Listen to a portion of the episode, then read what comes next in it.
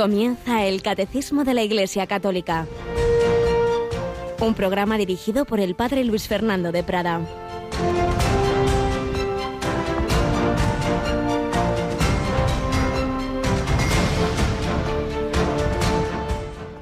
Tanto amó Dios al mundo que entregó a su unigénito para que todo el que cree en él no perezca, sino que tenga vida eterna. Pero este es el juicio, que la luz vino al mundo, y los hombres prefirieron la tiniebla a la luz, porque sus obras eran malas. Pues todo el que obra el mal detesta la luz y no se acerca a la luz para no verse acusado por sus obras. En cambio, el que obra la verdad se acerca a la luz para que se vea que sus obras están hechas según Dios. Alabado San Jesús, María y José, muy buenos días en este 27 de abril de 2022. Va avanzando este tiempo pascual y nos vamos acercando al mes de mayo, pero ya hoy tenemos una fiesta mariana, puesto que celebramos a Nuestra Señora de Montserrat. Así que un especialísimo recuerdo y felicitación a tantísimos oyentes catalanes que tienen esta santa patrona, la Virgen de Montserrat, y precisamente Estamos hablando del bautismo, de nacer de nuevo, de la conversión. Y justo hemos estado escuchando las semanas anteriores cómo ahí en Montserrat nació espiritualmente de nuevo Íñigo de Loyola. Llegaba todavía ese hombre bien vestido, ese que había sido un hombre presumido, vanidoso, pendenciero, y salía vestido como un mendigo de saco, después de haber dejado ahí su vida pasada en una profundísima confesión general que preparó en tres días, dejó ahí sus pecados, dejó sus vestidos, hizo esa vigilia precisamente en la noche del 24 al 25 de marzo, celebrando la anunciación y encarnación del Verbo, y ahí eh, fue armado caballero por la Virgen María. Empezó este camino que hoy seguiremos viendo cómo Dios le iba educando en Manresa. Pues de ahí, en, Montserrat, ante la Mureneta, Íñigo de Loyola nacía de nuevo porque Dios nos quiere a todos, porque busca nuestra salvación, porque tanto ha amado Dios al mundo y cada uno ponga su nombre, a ti en particular, que te ha entregado a su, a su unigénito para que no perezcas, sino que tengas vida eterna. Ay, ¿por qué hay muchos que no creen? Bueno, cada caso Dios sabrá y nunca podemos saber el misterio de cada alma y cada uno tiene ese momento, como Íñigo lo tuvo, de la gracia especial de Dios, pero también es verdad, hablando en general, que, que, Dios va a dar antes o después su gracia a todas las personas y por ello hay que pensar que algo falla, no por parte de Dios. Y aquí nos da, dice Jesús, pues una clave eh, que, por la que muchas veces podemos entender que alguien, no, no, yo es que no, yo no he tenido ese don que tú tienes de la fe. Bueno, puede ser esto que dice aquí. Todo el que obra el mal detesta la luz si uno vive en pecado, uno no quiere renunciar a sus negocios, a su mala vida, y se imagina, ya se da cuenta que si se acerca a Dios tiene que dejar esto, lo otro, dice quita, quita. Mejor no acercarse a la luz, no sea que tenga yo que renunciar a esto, que yo con esto estoy muy bien, ¿eh? Y me lo paso muy bien y, y yo no quiero. Entonces no se acerca a la luz para no verse acusado por sus obras. No nos interesa muchas veces conocer la verdad y esto a todos los niveles, también el que pueda llevar una vida cristiana, pero bueno, no demasiado, ¿eh? no, no hagamos demasiada oración, no sea que Dios me pida demasiado, no sea que se nos pase un poquito. Así que pedimos a la Virgen de Montserrat que intercedió ahí ante San Ignacio, bueno, ante entonces ese caballero Íñigo para que se convirtiera en quien sería un gran santo, San Ignacio de Loyola. Y nos encomendamos a ella y aquí tenemos también hoy a nuestra querida Natalia. Buenos días, Natalia. buenos días, padre, y buenos días especialmente hoy para todos los catalanes. Además, tú que tantas llamadas coges, ¿verdad? Sabes que tenemos muchos oyentes y bienhechores bien buenos de esa tierra. Efectivamente, damos, damos fe que en Cataluña se nos, se nos quiere mucho. Pues nada, vamos adelante bajo esa mirada de la Virgen de Montserrat y seguimos, seguimos viendo y conociendo eh, este proceso de San Ignacio, que allí escribía sus ejercicios espirituales, que como comentábamos ayer, pues muchísimas personas están pidiéndonos esa recopilación, ese DVD con las tandas de ejercicios que hemos ofrecido en Cuaresma y Semana Santa. Muchos los bajáis del podcast, pero más cómodo todavía tener ese, ese disco, ese pendrive con todas esas meditaciones que, que tanto están ayudando. Pues un fruto siglos después de ese retiro en Manresa, del que vamos a seguir conociendo los pasos por los que Dios iba educando a Íñigo de Loyola.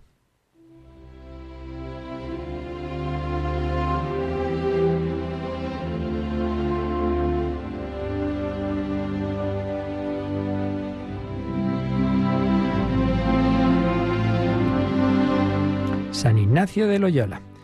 Ayer comentábamos cómo Dios le iba mostrando con esas luces el discernimiento, cómo conocer lo que Dios quiere, cómo le iba educando. Él siempre con humildad preguntaba, consultaba a su confesor, pero directamente Dios le mostraba muchas cosas que luego, pues repito, él no se fiaba sin más de sí mismo porque ya veía que a veces pues el demonio le engañaba. Bueno, pues vamos a seguir escuchando cómo iba teniendo ese trato directo con el Señor. En este tiempo le trataba a Dios de la misma manera que trata un maestro de escuela a un niño, enseñándole. Y ahora esto fuese por su rudeza y grueso ingenio, o porque no tenía quien le enseñase, o por la firme voluntad que el mismo Dios le había dado para servirle, claramente él juzgaba y siempre ha juzgado que Dios le trataba de esta manera. Antes, si dudase en esto, pensaría ofender a su divina majestad. Y algo de esto se puede ver por los cinco puntos siguientes. Aquí pues hace una introducción a lo siguiente que nos iba a contar, señalando cómo el Señor pues realmente le iba enseñando como un niño. Se ve que no había tenido pues una buena formación religiosa de pequeño. Recordemos que había perdido a su madre bastante pronto, salió pronto también de su casa y aunque sí había tenido una, bueno, pues la formación que había en aquella época, pero no una, una vida espiritual piadosa profunda, sino bueno, las convicciones habituales de aquella España católica, pero no asimiladas. Y ahora el Señor pues le iba enseñando, dice, como un maestro de escuela a un niño. Y sí, ya decíamos que luego él iba y consultaba con, su confesor, con sacerdotes, pero en definitiva era el Señor el que le iba enseñando. Y nos va a hacer alusión a cinco puntos, digamos, en que él tenía ese recuerdo de cómo el Señor pues había tenido con él una, una gran misericordia de demostrarle los caminos del Espíritu Santo, a veces de maneras bastante extraordinarias. A ver, los que nos dé tiempo hoy, vamos leyendo de esos cinco puntos.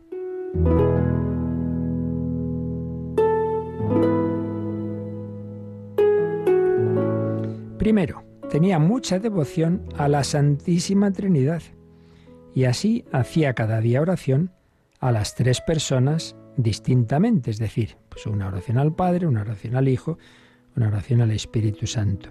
Y haciendo también a la Santísima Trinidad, le venía un pensamiento que cómo hacía cuatro oraciones a la Trinidad. O sea, hacía una a cada persona, luego una pues a la Trinidad, al, Dios que es Padre, Hijo y Espíritu Santo. Entonces le entró la duda, oye, a ver si es que como si yo estuviera aquí haciendo, eh, pensando en cuatro personas. Bueno, más este pensamiento le daba poco o ningún trabajo, como cosa de poca importancia. A todos se nos pueden ocurrir estas cosas, estas dudas, estos escrúpulos. Bueno, pues ahí eso ya pronto lo superó y no le dio más problema. Y estando un día rezando en las gradas del mismo monasterio las horas de Nuestra Señora, es decir, la liturgia de las horas que se llama el oficio parvo de la Virgen, una liturgia de las horas especialmente dedicada a María y me creo que aquí se refería a ese convento de dominicos que había en Manresa. Estando un día rezando en las gradas del mismo monasterio las horas de Nuestra Señora, se le empezó a elevar el entendimiento, como que veía a la Santísima Trinidad en figura de tres teclas, y esto con tantas lágrimas y tantos sollozos que no se podía valer. Tuvo pues una visión y empezó a tener estas gracias místicas. Bueno, recordemos que incluso en Loyola, en los inicios de su conversión, tuvo aquella visita de la Virgen con el niño Jesús. Y es que eh, no tenemos nunca que exigir este tipo de cosas, eh, son siempre serán algo extraordinario, pero, pero tampoco nos cerremos a los carismas y gracias especiales del Señor, que puede darlos no solo a, santos que van a tener una gran misión en la iglesia como San Ignacio, sino cualquier alma. Pues siempre puede ser. Ahora, claro, hay que discernir, como decíamos, si eso es así, si es de Dios, si es del demonio, si es una imaginación, si es una alucinación. Por eso es tan importante la humildad, la obediencia, la dirección espiritual. Pero aquí estaba claro, una visión de la Santísima Trinidad con una imagen que dice tres teclas, bueno, tres objetos como que distintos, pero lo importante es que eso a su corazón le daba un gran consuelo, con tantas lágrimas y tantos sollozos, que no se podía valer el don de lágrimas. Y yendo aquella mañana en una procesión que de allí salía, así que participaba también en las procesiones, ¿eh? No era un purista de estos que dice, no, no, yo solo la oración litúrgica más elevada. No, también lo popular, que luego recomendaría en las reglas para sentir en la iglesia. Y yendo aquella mañana en una procesión que de allí salía, nunca pudo retener las lágrimas hasta el comer, ni después de comer podía dejar de hablar, sino en la Santísima Trinidad. Y esto con muchas comparaciones y muy diversas, y con mucho gozo y consolación, de modo que toda su vida le ha quedado esta impresión de sentir grande devoción haciendo oración a la Santísima Trinidad.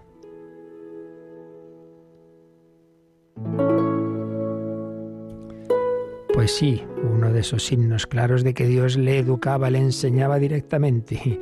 El misterio más difícil para nuestra mente, la Santísima Trinidad. Bueno, pues Dios le dio esa visión y sobre todo esa iluminación del corazón, ese fuego ardiente que no podía dejar de llorar y luego de hablar de la Santísima Trinidad con mucho gozo y consolación.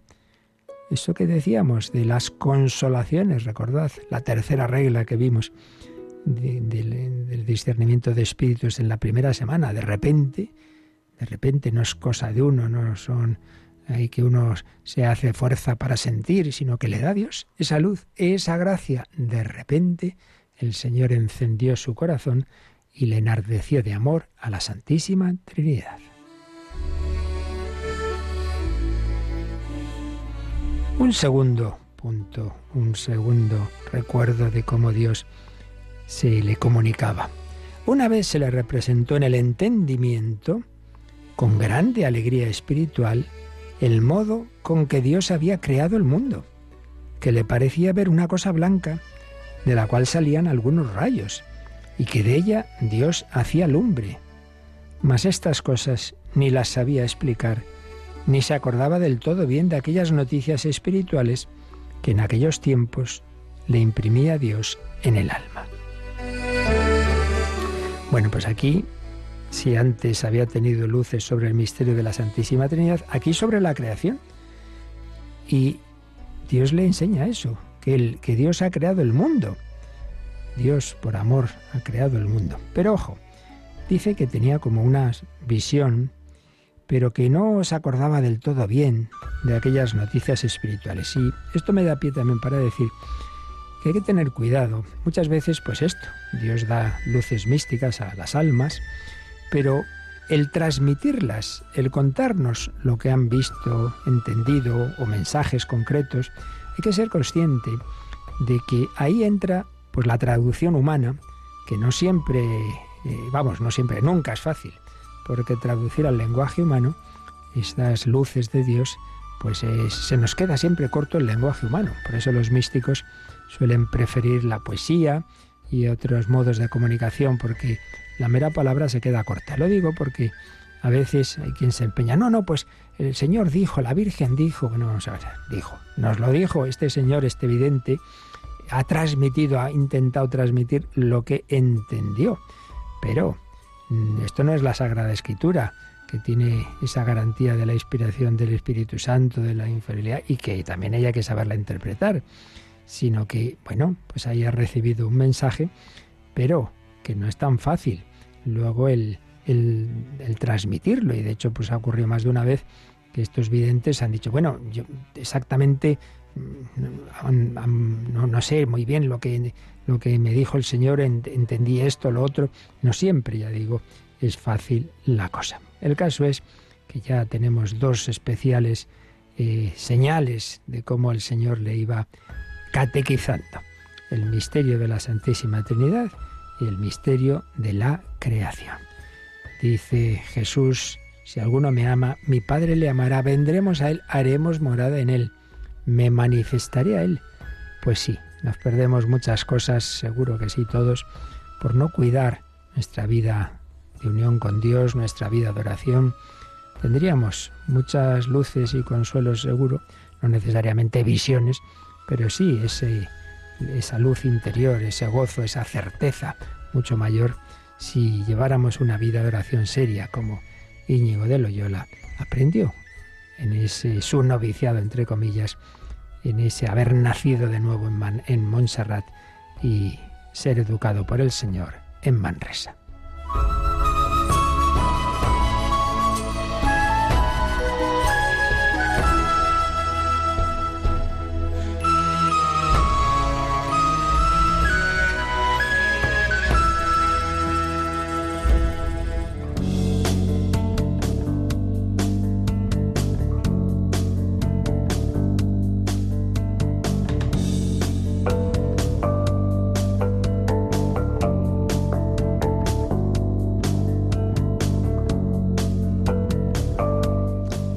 Bueno, pues ojalá el Señor también a cada uno de nosotros nos dé esa catequesis directa, pero ordinariamente el Señor se sirve de las meditaciones, por eso siempre con el alma abierta a las luces de Dios, pero tenemos que pedirle que nos ilumine a través de la iglesia que la ha fundado y donde sí que tenemos esa garantía de la revelación en obras de su magisterio, como este catecismo de la Iglesia Católica, en donde está admirablemente sintetizada pues esa revelación de Dios en, su tradición, la tradición de la Iglesia, en la Sagrada Escritura, en la vida de los santos, en su liturgia y, y en definitiva pues en esta síntesis eh, del magisterio de la Iglesia que es este catecismo. Y estábamos comenzando a ver cómo es la celebración del bautismo y el significado de sus diversos ritos. Ayer la vimos un poco en su conjunto, el sentido global de esos diversos ritos del bautismo. Y recordemos que habíamos hablado de nueve puntos. El punto central, el momento central es propiamente el rito esencial del bautismo, es decir, esa agua, bien por inmersión, bien por, por efusión, en la que eh, se, introduce o se derrama sobre el, sea el adulto, sea el niño que es bautizado. Pero antes de ese momento central, que sería el cuarto momento, habíamos visto tres. Uno, una, ex, una unción con el óleo de los catecúmenos, que es un exorcismo. Luego la bendición del agua, la bendición del agua, salvo que ya sea un agua que, que se tenga ahí bendecida de la vigilia pascual pero que incluso en ese caso hay, pues hay, un, hay una oración. Tercero, las renuncias y profesión de fe. Renuncias a Satanás, sí renuncio. ¿Crees en Dios? Sí creo. Esos tres pasos previos, luego el bautismo propiamente con el agua y luego el, el desarrollo de, del desenvolvimiento de, de ese rito central, un despliegue, una cascada de símbolos que, profundizan en lo que ha ocurrido en ese bautismo, que son, en primer lugar, la unción en la cabeza, con, en la coronilla, con el santo crisma, que incorpora y que señala cómo por el bautismo somos unidos a Cristo, cabeza del cuerpo místico, Cristo que es sacerdote, profeta y rey, y por tanto el cristiano es hecho también sacerdote, profeta y rey, miembro de un pueblo sacerdotal, profético y real, miembros de la Iglesia, unción con el crisma, la imposición del vestido blanco, que es un símbolo externo de que el alma ha quedado purificada de todo pecado, pecado original y otros pecados si era un adulto, imposición del vestido blanco, la entrega del cirio encendido, señal de salud que viene del cirio pascual, es decir, de Cristo resucitado, un rito opcional que es el efetá, una oración que hace el ministro pues sobre eh, esos sentidos, sobre esos labios, esos oídos del bautizado para que siempre tenga su, su alma abierta a la palabra de Dios y finalmente el ir al altar y rezar eh, la oración de los hijos de Dios, el, el Padre nuestro. Y bueno, podemos leer y recordar, porque es también una síntesis de todo ello, el prefacio del, del bautismo, es decir, esa oración, el prefacio es lo que se reza antes de entrar ya propiamente en la parte central de la plegaria eucarística, donde va a ser la consagración, es el momento por excelencia de dar gracias y bendecir a Dios. Es cuando decimos, levantemos el corazón, lo tenemos levantado hacia el Señor. Demos gracias al Señor nuestro Dios. Es justo y necesario. Entonces, cuando se celebra la misa con un bautismo, pues se dice así, te alabamos, te bendecimos y te glorificamos por el sacramento del nuevo nacimiento. Tú has querido que del corazón abierto de tu Hijo manara para nosotros el don nupcial del bautismo, primera Pascua de los creyentes, puerta de nuestra salvación, inicio de la vida en Cristo, fuente de la humanidad nueva del agua y del Espíritu engendras en el seno de la Iglesia Virgen y Madre un pueblo de sacerdotes y reyes, congregado de entre las naciones, en la unidad y santidad de tu amor, de tu amor. Pues esta es la maravilla de lo que ocurre en el bautismo y ahora ya sí vamos a, a seguir adelante con los números del catecismo, cada uno de los cuales nos va a decir una palabra sobre cada rito concreto de los que ya hemos dicho ahora en conjunto, pero vamos a ver cada uno en particular. Y hay algo que, que, no habíamos dicho, bueno, sí creo que lo dijimos, pero no lo no en esta enumeración de estos pasos que acabara de señalar, y es que antes de nada, antes de nada, cuando llega eh, la persona que se va a bautizar, sea el niño en brazos de sus padres o padrinos, sea el adulto, se le hace la señal de la cruz en la frente. Entonces esto es lo que nos va a decir el número 1235. Así que, Natalia, vamos con él. La señal de la cruz, al comienzo de la celebración, señala la impronta de Cristo sobre el que le va a pertenecer y significa la gracia de la redención que Cristo nos ha adquirido por su cruz bueno, pues un número brevecito, una sola frase, pero vaya, muy anjundiosa, muy anjundiosa. Los antiguos del lugar entre los que me cuento, recordamos pues los catecismos, aquellos primeros que aprendimos. ¿Cuál es la señal del cristiano? La señal del cristiano es la Santa Cruz. ¿Y por qué? ¿Y por qué? Bueno, porque en ella murió nuestro Señor, en ella nos redimió. Bueno, pues esto es lo que se dice aquí en este 1235. La señal de la cruz señala la impronta de Cristo.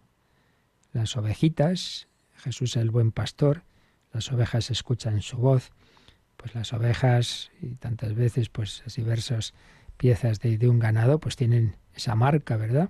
Están marcadas como para señalar que son de este ganado, de este pastor. Nosotros queremos llevar la señal de Cristo del buen pastor. El buen pastor dio la vida por las ovejas. El buen pastor ha muerto por cada uno de nosotros. Hombre, pues qué menos que ser agradecidos. La señal de la cruz. La señal de la cruz señala la impronta de Cristo. Sí, sí, sí, sí. Yo quiero ser de Cristo. Es también un signo de ese carácter. Como ya veremos más adelante, el bautismo es uno de esos sacramentos que imprime carácter, es como una marca espiritual, hay algo que para siempre dice, este, este ha sido marcado, este, el Señor ha tomado posesión de él. Luego la oveja se puede escapar. Y también uno que haya sido bautizado, por desgracia, puede dejar esa vida de gracia. Pero para siempre estará esta señal de que mm, recibió esa, esa gran, ese gran regalo. La señal de la cruz al comienzo de la celebración señala la impronta de Cristo sobre el que le va a pertenecer. Claro, no lo olvidemos. El bautismo es yo quiero ser de otro, no de mí mismo. Yo quiero ser del Padre y del Hijo y del Espíritu Santo. Yo te consagro, yo te dedico, yo te sumerjo en el Padre, en el Hijo, en el Espíritu Santo. Ya no eres tuyo, eres de otro. soy hijo de Dios Padre, soy hermano, amigo, esposo de Jesucristo, soy templo del Espíritu Santo, soy de otro, pues claro que eres de otro, no faltaría más, te has dado tú a ti mismo la vida y te has dado a ti mismo la vida de la gracia. Señala la impronta de Cristo sobre el que le va a pertenecer. Sí, si todos somos de Dios, lo que pasa es que unos lo aceptan y otros no. Entonces el que lo acepta gozosamente, y no porque no hay más remedios, sino por, con alegría, con agradecimiento y con amor, sí, sí, sí, sí, márquenme, yo quiero llevar la, la cruz de Cristo. Es la impronta de Cristo sobre el que le va a pertenecer y significa la gracia de la redención que Cristo nos ha adquirido por su cruz. Bueno, recordemos que nos ha redimido, lo vimos en su momento en, la parte del credo, pues es que Jesucristo con toda su vida, toda su vida, su encarnación, su vida oculta, su vida pública, su pasión, muerte y resurrección y envío del Espíritu Santo. Es todo el conjunto de su vida. Pero es verdad que hay ese momento cumbre que Jesús dice, la hora. Mujer, todavía no ha llegado mi hora. Le dice en Caná, pero llega la hora, al pie de la cruz. Ahí tienes a tu hijo, ahí tienes a tu madre. Es la hora central en que se consuma pues lo que ha hecho toda la vida, que es una vida humana, una vida humana en amor y en obediencia al Padre. Porque si el pecado es el no a Dios, pues Jesús da un sí, un sí sostenido que repara todos nuestros no es Un sí toda su vida, pero que sobre todo cuesta al final. Si es posible, pase de mí este cáliz, pero no se haga mi voluntad sino la tuya. Un sí humano, una psicología humana, una voluntad humana, un corazón humano que da un sí, pero cuyo último sujeto es una persona divina. Y por eso ese sí humano, por un lado es uno de nosotros, el que nos redime, es uno de nuestra humanidad, como fue uno de nuestra humanidad o fueron de nuestra humanidad los que dieron el primer no, pero ese sí humano pues tiene un valor infinito y por eso compensa todos nuestros noes, porque es de una persona divina. Por eso la cruz significa la gracia de la redención que Cristo nos ha adquirido por su cruz. Y en este sentido pensemos una cosa muy bella. Yo hace poco se lo oía comentar a una persona que decía, me hace bien cuando voy a confesar, pues recordar una cosa que me dijo una vez un sacerdote. Mira, tú aquí llegas, te preparas un poquito, te confiesas, ala, en cinco minutos, mira que, a gusto te quedas, pues que ya el Señor me ha perdonado, me quedo con mucha paz. Bueno, pues eso que aquí nos cuesta tan poquito, que tú llegas, que te preparas, que tal, que el sacerdote te dice estas palabras y ya está. Eso que a nosotros nos cuesta muy poco, Jesucristo le ha costado su sangre, porque el perdón de los pecados que nos llega a través del bautismo y a través de la, de la penitencia, es posible porque Jesús en la cruz ofreció su vida diciendo, Padre, perdónalos porque no saben lo que hacen. Sangre derramada por vosotros y por muchos para el perdón de los pecados. Lo que para nosotros es unos minutos, unas palabras, para Cristo fue una tremenda pasión y un desangrarse, la sangre de Cristo. Por eso, la gracia de la redención que Cristo nos ha adquirido por su cruz Seamos agradecidos, seamos agradecidos. Yo sugiero como una, un recuerdo catequético, y a muchas personas me han dicho que les ayuda, pues que miremos en nuestra mano esos cinco dedos, así como la Madre Teresa decía, ponía en los cinco dedos cada palabra de esa frase, a mí me lo hicisteis, son cinco palabras, a mí me lo hicisteis, pues recordando cómo cuando atendemos al pobre, al enfermo, al que sufre, pues es a Jesús a quien se lo hacemos, pues también en esos cinco dedos podemos ver como un recuerdo de los dones que Dios nos ha dado y nos da y nos va a dar. Que sería esto. Primero, lo que Dios me ha dado. Piensa en todos los dones que he recibido del Señor, los dones generales de, la humanidad, la creación, la redención, etc. Y los dones particulares que tú has recibido, tu vida, tu familia, tu educación, tal cosa, tal otra, tantos regalos lo que Dios me ha dado. Segundo, lo que Dios me ha perdonado. Pues cuántas cosas malas ha hecho y que Dios me ha perdonado. Tercero, de lo que el Señor me ha librado. Podría haberme pasado una serie de cosas que Dios ha impedido y sobre todo que si yo no soy perdonado, no soy salvado y sigo por un mal camino, acabo en la perdición eterna, que esa sí que es la desgracia sin remedio, el infierno. De lo que Dios me ha librado. Cuarto, lo que Dios me va a dar, que todavía no tiene mucho más que darnos ni ojo vio, ni oído yo, ni cabe en corazón humano. Bueno, Dios quiere darme el cielo, ya eso más que eso, imposible, porque ese es el sumo del sumo, en lo que Dios me va a dar. Lo bueno queda al final, el vino bueno es el último. Y quinto, lo que al Señor esto le ha costado. Porque si aquí una persona pues es muy rica, tiene muchos millones y nos da un donativo considerable, pues lo agradecemos mucho, claro que sí, pero no es que se haya muerto de eso, ¿verdad? Eh, Zaqueo dio la mitad de sus bienes y bueno, pero tenía mucho. Eh, pero si una persona que está muy justita, como la viuda aquella del Evangelio, da, lo, da muy poquito, pero ese poquito le cuesta mucho porque es que se queda sin nada, hombre, se tiene mucho más valor y mérito, ¿no? Significa mucho más amor. Bueno, pues lo que os decía, ese perdón y tantos dones de Dios a Jesucristo le han costado sangre. Podía haberlo hecho de otra manera, ha querido hacerlo por ese camino para que nos entre más por los ojos como nos quiere. Tanto amó Dios al mundo que te ha entregado a su único hijo. El Padre también ha sufrido misteriosamente de otra forma, pero también con su hijo. Claro que sí. Así que lo que me ha dado, lo que me ha perdonado, de lo que me ha librado, lo que me quiere dar y lo que le ha costado. Y estos cinco dedos proceden de una mano que es la explicación. ¿Por qué todo esto? Por lo que Dios me quiere. Pues sí, el resumen de todo, la cruz, la señal de la Santa Cruz. Vamos a darle gracias al Señor, vamos a pedirle ser hombres y mujeres marcados por la cruz, es decir, no en el sentido de, del dolor como si fuera el cristianismo dolorista, no, sino en el sentido del signo mayor de amor. Nadie tiene amor más grande que el que da la vida por sus amigos, ser agradecidos al Señor y ser capaces también de amar a los demás sufriendo, amar hasta que duela que decía la propia Madre Teresa de Calcuta.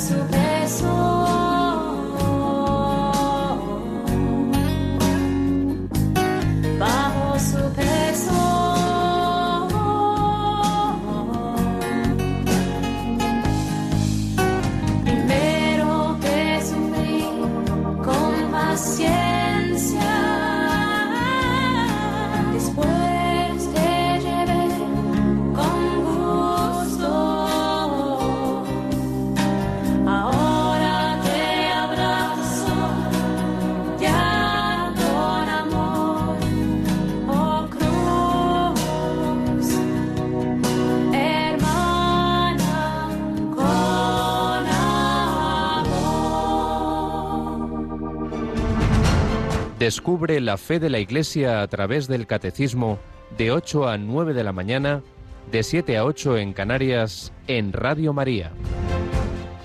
la fe de la Iglesia, la Santa Cruz, símbolo de esa fe. ¿Cuántas veces, ay Dios mío, es que me pasa esto, Señor, pero ¿cómo permites esto? Oiga, pero vamos a ver, usted no desde pequeñita no sabía que la señal del cristiano es la Santa Cruz y eso que es una crucecita para llevar colgada. Hombre, es, es un signo de que, de que hay que asumir también eso, el sufrimiento, la dificultad.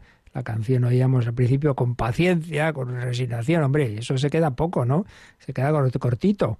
Pues asumámosla, decir, Señor, pues tú sabes mejor que yo, y con confianza de que si vamos esa vida espiritual de la que estamos hablando, esa vida de oración, como nos enseñaba San Ignacio, pues entonces el Señor no va a permitir una cruz que supere nuestras fuerzas. Ahora, claro, si no rezamos, eh, velad y orad para no caer en tentación, que el espíritu está pronto, pero la carne es débil. Pedro no rezó en Gesemaní, pues claro, luego no, no pudo. Pero con la gracia de Dios no hay cruz que nos oprima, que, que nos supere. Pero claro, pidamos esa gracia, hagamos oración, acudamos a la iglesia, pongamos los medios. Bueno, este número nos señala, entre otros muchos que podía indicar, que nos ayuden a profundizar en el sentido de, de esa signación con la cruz en el bautismo nos habla de que repasemos o miremos un par de números, bueno, uno que ya lo vimos y otro que no hemos llegado. Vamos en primer lugar a repasar, Natalia, el 617, que es de la parte precisamente en que estábamos hablando de la pasión de Jesús y la redención a través de la cruz. ¿Qué nos decía este 617? Por su sacratísima pasión en el madero de la cruz nos mereció la justificación, enseña el concilio de Trento subrayando el carácter único del sacrificio de Cristo como causa de salvación eterna. Y la Iglesia venera la cruz cantando Salve, oh cruz, única esperanza. Bueno, pues lo que decíamos, ¿no?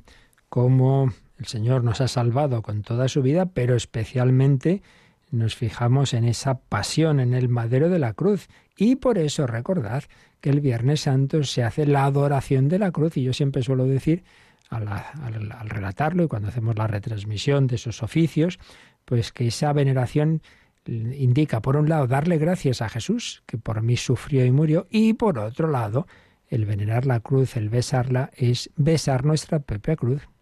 Lleva tu cruz abrazada y te pesará menos, porque en cambio la cruz arrastrada es la que pesa más. Si vamos a ir renegando, ay Dios mío, ay, ay, ay, ay, qué cosas nos manda el Señor. Pues peor, venga, hombre, ánimo, que no hay, no hay una cruz que supere nuestras fuerzas si, si, si pedimos al Señor, como decía, su ayuda. Así que, por su sacratísima pasión en el madero de la cruz, Jesucristo nos mereció la justificación, es ese sacrificio del Cordero de Dios que quita el pecado del mundo. Ahí ese sacrificio es causa de salvación eterna, expresión de la carta a los hebreos. Y por eso la Iglesia venera la cruz. Salve, oh cruz, única esperanza, victoria, tú reinarás, oh cruz, tú nos salvarás.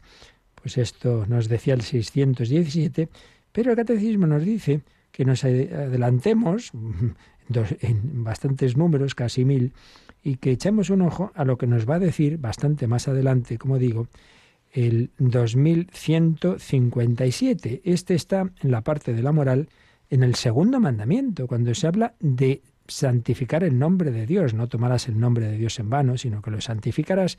Entonces ahí nos habla del nombre cristiano. Y a ese respecto nos dice lo siguiente el 2157. El cristiano comienza su jornada, sus oraciones y sus acciones con la señal de la cruz en el nombre del Padre y del Hijo y del Espíritu Santo. Amén. El bautizado consagra la jornada a la gloria de Dios e invoca la gracia del Señor que le permite actuar en el Espíritu como hijo del Padre. La señal de la cruz nos fortalece en las tentaciones y en las dificultades. Bueno, pues este sí que es un número práctico y vamos, que deberíamos poner, repasar con frecuencia y sobre todo cumplirlo, claro.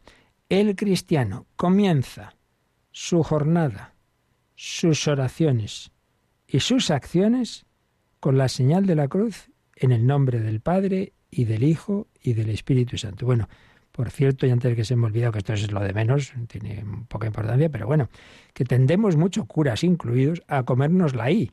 En el nombre del Padre, del Hijo y del Espíritu eh, que te has quitado la I. En el nombre del Padre y del Hijo y del Espíritu Santo. Bueno, pero lo importante es eso, que hagamos bien la señal de la cruz. Te despiertas, venga, Ahí este ojo todavía estoy ahí media tonta. Bueno, me da igual. Haz la señal de la cruz. Ay, que la he hecho ahí como un garabato. Bueno, pues hazla bien, venga. Hagamos las cosas bien, no chapuzas. Que a veces quien nos viera hacer la señal de la cruz o las genuflexiones diría, este poco debe creer en, en, su Dios. En el nombre del Padre y del Hijo y del Espíritu Santo. Y, y te cubres todo tu ser, desde la cabeza, tus pensamientos, tus sentimientos, tus acciones, el pecho, los hombros, todo, todo, marcado por la cruz de Cristo. Esa cruz con la que te marcaron de pequeñito, al ser bautizado, tú te despiertas. Yo este día de hoy lo quiero vivir en el nombre del Padre y del Hijo y del Espíritu Santo y como un cruzado del Señor, es decir, marcado por su cruz redentora, confiando en Él. El cristiano comienza su jornada. Venga, lo primero, hacer la señal de la cruz en el nombre del Padre, o por la señal de la Santa Cruz de nuestros enemigos, líbranos, Señor Dios nuestro, en el nombre del Padre y del Hijo y del Espíritu Santo. Así debíamos empezar y acabar el día. Te metes en la camita, ala, también. Terminas así. Pero no solo empezar el día y acabarlo, sino las oraciones, claro, pues siempre en la iglesia como se empieza en el nombre del Padre y del Hijo y del Espíritu Santo. Las acciones. A mí me lo enseñaron y seguro que a todos los que me están escuchando de una generación, pues eh, sales de casa, empiezas un trabajo, pasas delante de una iglesia a hacer la señal de la cruz. Todo esto se pierde en esta eh, eh, cultura secularista y, de apostasía, digámoslo claro. Aquí uno puede llevar de todo, puede hacer de todo, tal, pero las señales cristianas esas no. Hombre, ¿por qué? Porque aquí ¿quién lo, quién lo prohíbe? Pues el príncipe de este mundo, ¿no? Pues no, señor. La señal de la cruz comienza su jornada, sus oraciones y sus acciones. Pues venga, voy a estudiar. Hago la señal de la cruz. Señor, te ofrezco este rato de estudio o este trabajo. Aquí aguantar a este jefe que es tremendo. Bueno, pues lo que sea. El bautizado consagra la jornada a la gloria de Dios. Esto sea para tu gloria, para tu alabanza, para salvar almas. E invoca la gracia del Señor, que le permite actuar en el Espíritu, con mayúscula, en el Espíritu Santo, como hijo del Padre yo no soy yo, soy, no, soy yo quien vive, dice San Pablo, es Cristo quien vive en mí. Y la señal de la cruz, finalmente dice, nos fortalece en las tentaciones y en las dificultades. Santa Teresa, cuando veía el demonio estaba por ahí encordeando, hacía la señal de la cruz y luego también tenía agua bendita. Y claro, pues es que, y lo ven los exorcistas, ¿no? Hacer, hacer la señal de la cruz no pueden, no puede el demonio con eso, porque sabe que haya sido vencido. Así pues, como vemos, ese pequeño signo, madre mía, lo que tiene detrás, ¿eh? La señal de la cruz, la señal de la cruz. Bueno, pues este es el primer rito, nada más llegar a empezar la celebración del bautismo, se empieza así, pero como vemos esto hay que vivirlo toda la vida, toda la vida, recuérdalo. Tú eres oveja de Cristo, estás marcado por esa cruz, es el signo de lo que el Señor ha hecho por ti, recuerda lo que el Señor me ha dado, me ha perdonado, de lo que me ha liberado, lo que me quiere dar y lo que le ha costado, por lo mucho que me quiere, pues yo corresponder, yo corresponder, haciendo todo para el Señor, en Cristo, para la gloria del Padre, para la salvación de las almas, para colaborar en la redención del mundo, hacerlo todo en ese espíritu como un discípulo de Cristo y sobre todo, pues ofrecer y asumir las cruces de la vida, la hemos adorado el Viernes Santo, pues adórala ahora en tu vida, esa enfermedad, ese problema, ese disgusto, esa limitación. Pero hombre, es que te enteras ahora, ¿no? Que esa es la señal del cristiano. Pues eso no es una palabra, eso es una realidad. La señal de la Santa Cruz. Y hacer bien esos, esos signos, hacer bien esas señales de la cruz, no ser chapuceros, que, quien nos vea diga, este se cree lo que hace a veces la verdad es que empezando por los propios sacerdotes somos bastante chapuceros. Y eh, a veces han dicho algunas personas, digo, oiga, pero es que ahí en la iglesia, pues hablando a gritos y tal, digo, y a veces los propios curas dicen, pero bueno, es que no creemos en quién está aquí, que esto parece el, el, patio del mercado del pueblo, hombre. Pues con, con eso, cuidado de los signos, ¿verdad? La señal de la cruz. Bueno, y vamos a leer, aunque ya se nos ha ido casi el tiempo, pero bueno, vamos a leer ya el siguiente momento de que nos habla, pues dentro de la celebración, que es lo primero que se hace después de esta señal de la cruz y de esas primeras oraciones. Pues siempre, en toda celebración litúrgica, hay lectura, ¿verdad?, de la palabra de Dios. Bueno, pues vamos a ver qué nos dice Natalia sobre ese segundo momento, el catecismo en el número 1236. El anuncio de la palabra de Dios ilumina con la verdad revelada a los candidatos y a la asamblea y suscita la respuesta de la fe inseparable del bautismo. En efecto, el bautismo es de un modo particular el sacramento de la fe, por ser la entrada sacramental en la vida de fe. Bueno, pues aquí tenemos la aplicación al bautismo de algo que ya dijimos en general de los sacramentos. Los sacramentos no son una cosa mágica, así como una cosa que te hace un curandero por ahí. No, hombre, no, no, no. Son una acción de Dios con un poder del Espíritu Santo, pero que siempre presuponen a una relación personal, no es, no es magia, una relación personal con ese Dios que ha hablado a esa persona y la persona responde con la fe. Por eso ese hablar de Dios siempre se actualiza, se anuncia la palabra de Dios. Y según el sacramento que celebremos, pues obviamente hay lecturas que, tienen que ver con ese sacramento.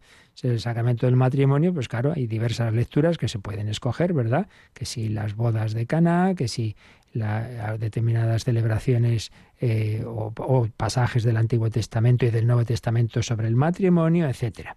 El anuncio de la palabra de Dios. Pues aquí que si el diálogo de Jesús con Nicodemo, con la samaritana, el mandato bautismal, hizo al mundo entero y anunciar el Evangelio y, y bautizándolos, hacer discípulos bautizándolos en el nombre del Padre y del Hijo y del Espíritu Santo, etcétera un anuncio de la palabra de Dios que ilumina, que ilumina a esos candidatos, a esos familiares, a todos los que están ahí, para suscitar la respuesta de fe, porque no lo olvidemos, el que crea y se bautice se salvará.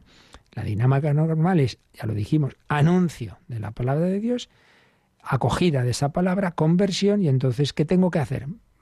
¿Qué tenemos que hacer, hermanos? Dicen aquellos que oyen el primer discurso de San Pedro, bautizaos en el nombre de Jesucristo. Ah, vale, pues entonces me bautizo. Esa es la dinámica, que es lo, ordinario en el adulto. En el niño, pues son los padres los que en su nombre dan esa respuesta, comprometiéndose a educar en esa fe, pero claro, el, sacramento presupone la fe, o del propio candidato, si es adulto, o, bueno, adulto o niño con suficiente uso de razón, ¿no? También. Eh, o si no, pues eso, de, sus padres, de sus responsables. Pero siempre se presupone que ha habido un anuncio, una evangelización y una respuesta a la misma en fe.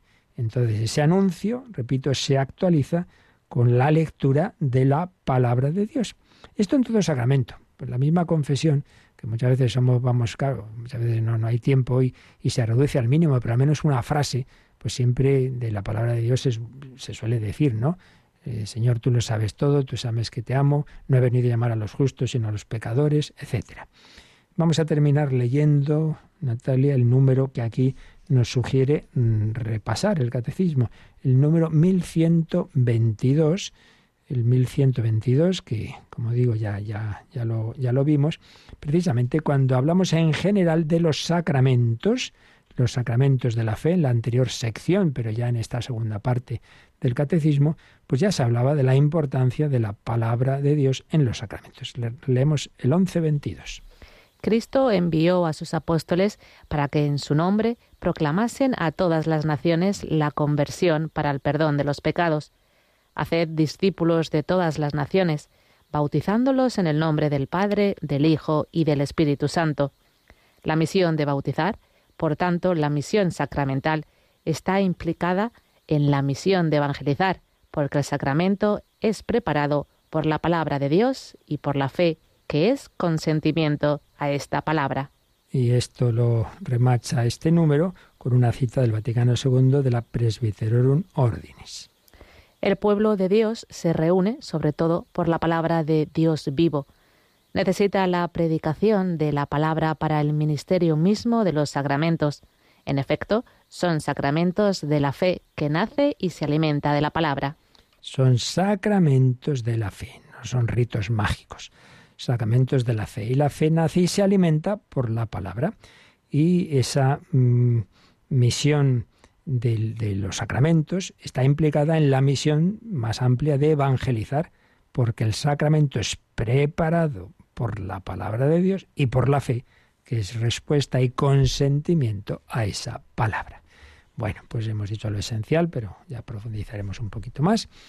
Le damos gracias al Señor por todas las palabras que nos ha dicho en la vida, por todas las acciones con su gracia en nuestra alma, por todos los sacramentos recibidos y le pedimos que todo eso nos ayude a vivir como cristianos, con esa cruz con la que Él nos ha marcado, o nos quiere marcar si me estáis escuchando algún catecúmeno, que es bastante probable porque el Señor no deja de llamar a la conversión a todos. Pues damos gracias por sus palabras y tenemos unos últimos momentos teníamos por ahí alguna consulta, si queréis alguna cosa más, pues nos recuerdan cómo hacérnosla llegar. Participa en el programa con tus preguntas y dudas. Llama al 91005 9419. 91005 9419. Puedes escribir un mail a catecismo arroba radiomaria.es o escribirnos un mensaje al teléfono de WhatsApp 668 594 383 668 594 383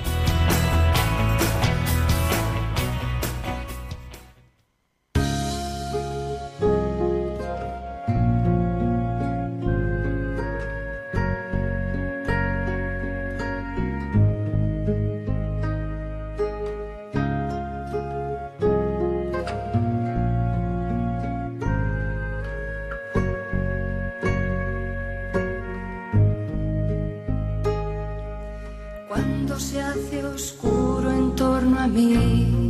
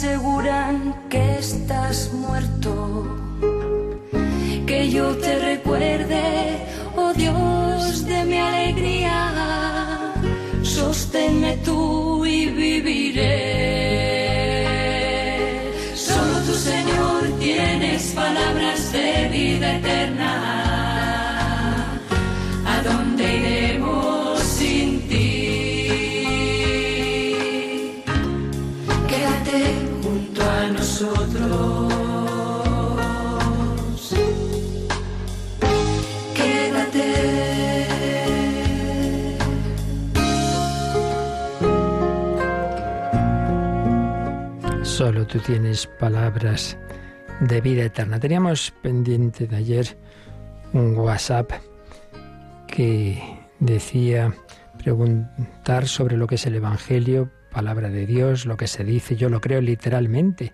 Se dice que la fe mueve montañas, para mí es así sin dudar ni un ápice. Hay personas que interpretan la palabra de Dios, lo que el Evangelio me dice a mí. Me siento mal porque creo que una cosa es lo que dice y otra lo que le dice al corazón de cada uno. Creo que el Evangelio dice lo que dice sin que lo transformemos cada cual según nuestra interpretación. Desearía me ayudar a aclarar lo expuesto. A ver, no sé si lo voy a saber aclarar mucho, pero yo entiendo, por un lado, lo que nos quiere transmitir esta persona, así, ah, Asun, pues es eh, algo que es cierto que, hombre, que tenemos que, no simplemente lo que a mí me parece, cada uno se coge el Evangelio lo que le da la gana. A mí eso de los pajaritos, eso me gusta mucho. Ya cuando habla de los mandamientos, menos. No, evidentemente, en ese sentido, pues que seamos serios y, eso, asumamos lo que nos dice el Señor. Pero se puede entender, o sea, que eso que digo estoy de acuerdo, y bueno, y por supuesto, eh, no hay que olvidar una cosa que yo he repetido mil veces. Ante todo el Señor no mandó escribir, sino predicar. Entonces, lo primero que nace es la predicación, lo que llamamos la tradición de la Iglesia. El Nuevo Testamento se va componiendo durante el primer siglo y mucho antes de que acabe el primer siglo hay, hay mártires. Es decir, que, que lo esencial de la vida cristiana no es lo que se el libro, no somos una religión del libro, sino una enseñanza, una vida, una vida que se transmite allá en la liturgia, en la predicación. Pero ojo, esa predicación, cuando se va poniendo por escrito, no tenemos más que ver los diversos evangelios, se, transmite un mensaje pero con diversas palabras. Por eso hay que tener cuidado, que una cosa es que, yo no me hago mi propio evangelio, sino que asumo lo que me transmite la Iglesia, que es la que tiene la asistencia del Espíritu Santo. Y por eso, en caso de duda, que tantas veces ocurre, ¿no? En la interpretación de, de las palabras del Señor, pues, pues es la Iglesia la que tiene la garantía cuando su magisterio supremo el Papa en un acto definitivo, un concilio, etcétera, pues la enseñanza eh, que es la que a la que Jesús ha prometido su asistencia del Espíritu Santo. Quien a vosotros escucha, a mí me escucha. En ese sentido, esa objetividad. Pero esa objetividad y esa garantía de que no es lo que a mí me parece, sino lo que me transmite la Iglesia en su universalidad y jerarquía asistida por el Espíritu Santo, eso no quiere decir que hagamos una interpretación literalista, en sentido fundamentalista. Para empezar, repito, porque unas mismas enseñanzas de Jesús están dichas con distintas palabras en diversos evangelios. Y un mismo hecho lo cuenta de una manera los sinópticos, de una manera bastante distinta muchas veces San Juan. Entonces, si las palabras ya en el, nivel humano muchas veces pueden tener mucho trasfondo y mucho significado y no las agotamos, por mucho más la palabra de Dios. Esto es indudable. Por eso no, no entendamos esa objetividad y ese no hacerme mi propio evangelio, que estoy totalmente de acuerdo con eso, no faltaría más, pero no lo entendamos como que solo existe una manera eh, concreta de aplicar esto, no, no, el Señor, y lo, lo vemos en la vida de los santos, ¿no? que cómo van descubriendo matices en, en, esa palabra. Y ya lo decían los rabinos, ¿eh?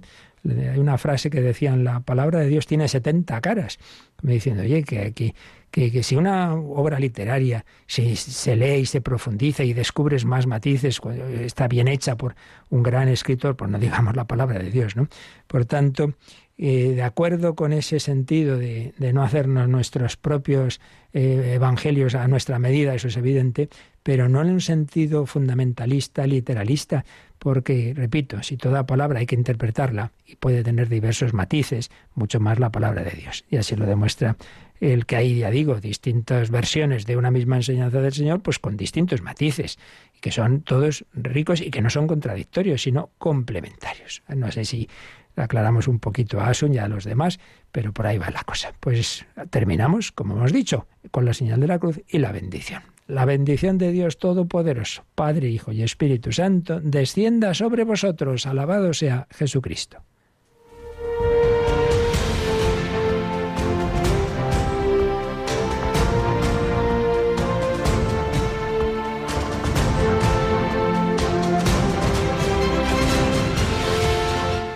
Han escuchado en Radio María el Catecismo de la Iglesia Católica,